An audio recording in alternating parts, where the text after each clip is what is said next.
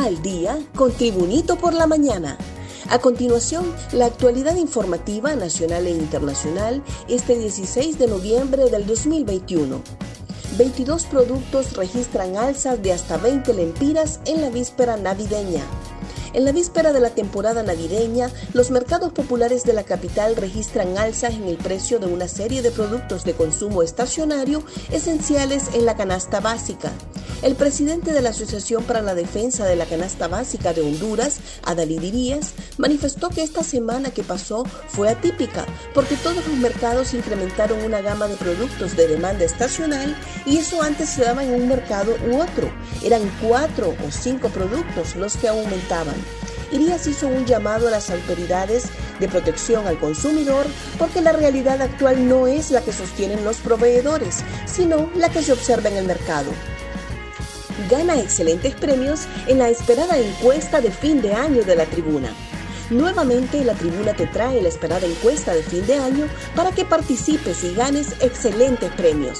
Puedes participar en distintas categorías relacionadas al ámbito nacional, internacional, político, entre otros, con solo un clic.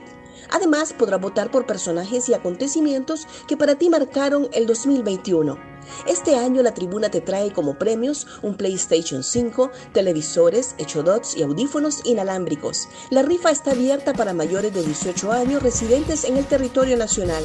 Deberás darle me gusta a la tribuna en Facebook, arroba la tribuna Honduras, y estar suscrito a uno de nuestros boletines de noticias para ganar. El último día para participar será el jueves 23 de diciembre a las 11 de la mañana. Se seleccionarán ganadores de todas las semanas, comenzando el 3 de diciembre y terminando el 23 de diciembre con el gran sorteo. A la cárcel de Siria mandan al victimario de Paquito Gaitán. El juez de letras penal de Talanga, en Francisco Morazán, en audiencia de declaración del imputado, dictó la medida de detención judicial contra Wilfredo Velázquez Velázquez por el asesinato del alcalde de Cantarranas, Francisco Paquito Gaitán, crimen ocurrido la tarde del sábado en la comunidad de San Luis, en ese municipio. Bárbara Castillo, portavoz de los juzgados, confirmó que mañana miércoles se desarrollará la audiencia inicial, momento procesal oportuno para la presentación y evacuación de los medios de prueba. El encausado fue remitido al centro penitenciario de Siria en el porvenir Francisco Morazán, según confirmaron en el juzgado de Talanga. Más noticias nacionales con Tribunito por la mañana. El Congreso Nacional dejó sin vigencia la antigua tarjeta de identidad.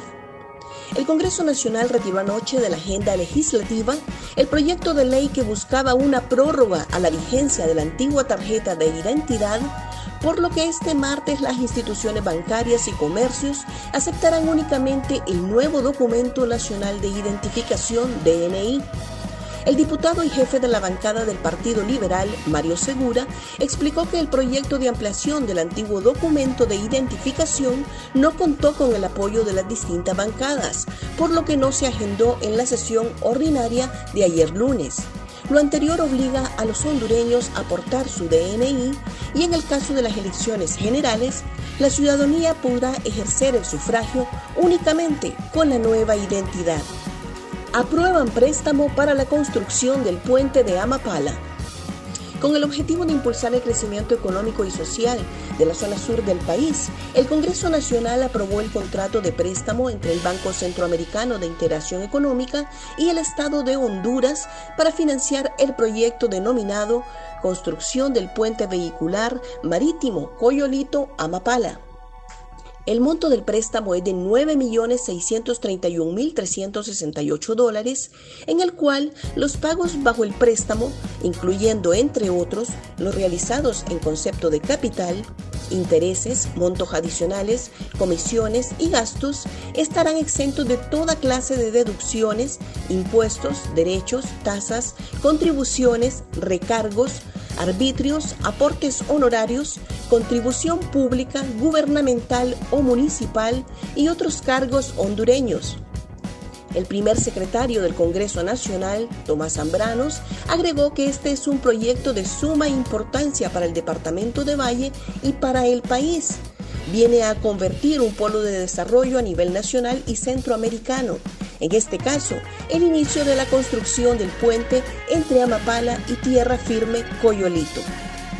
Un repaso al mundo con las noticias internacionales y Tribunito por la mañana. Suiza al Mundial y condena a Italia a la repesca.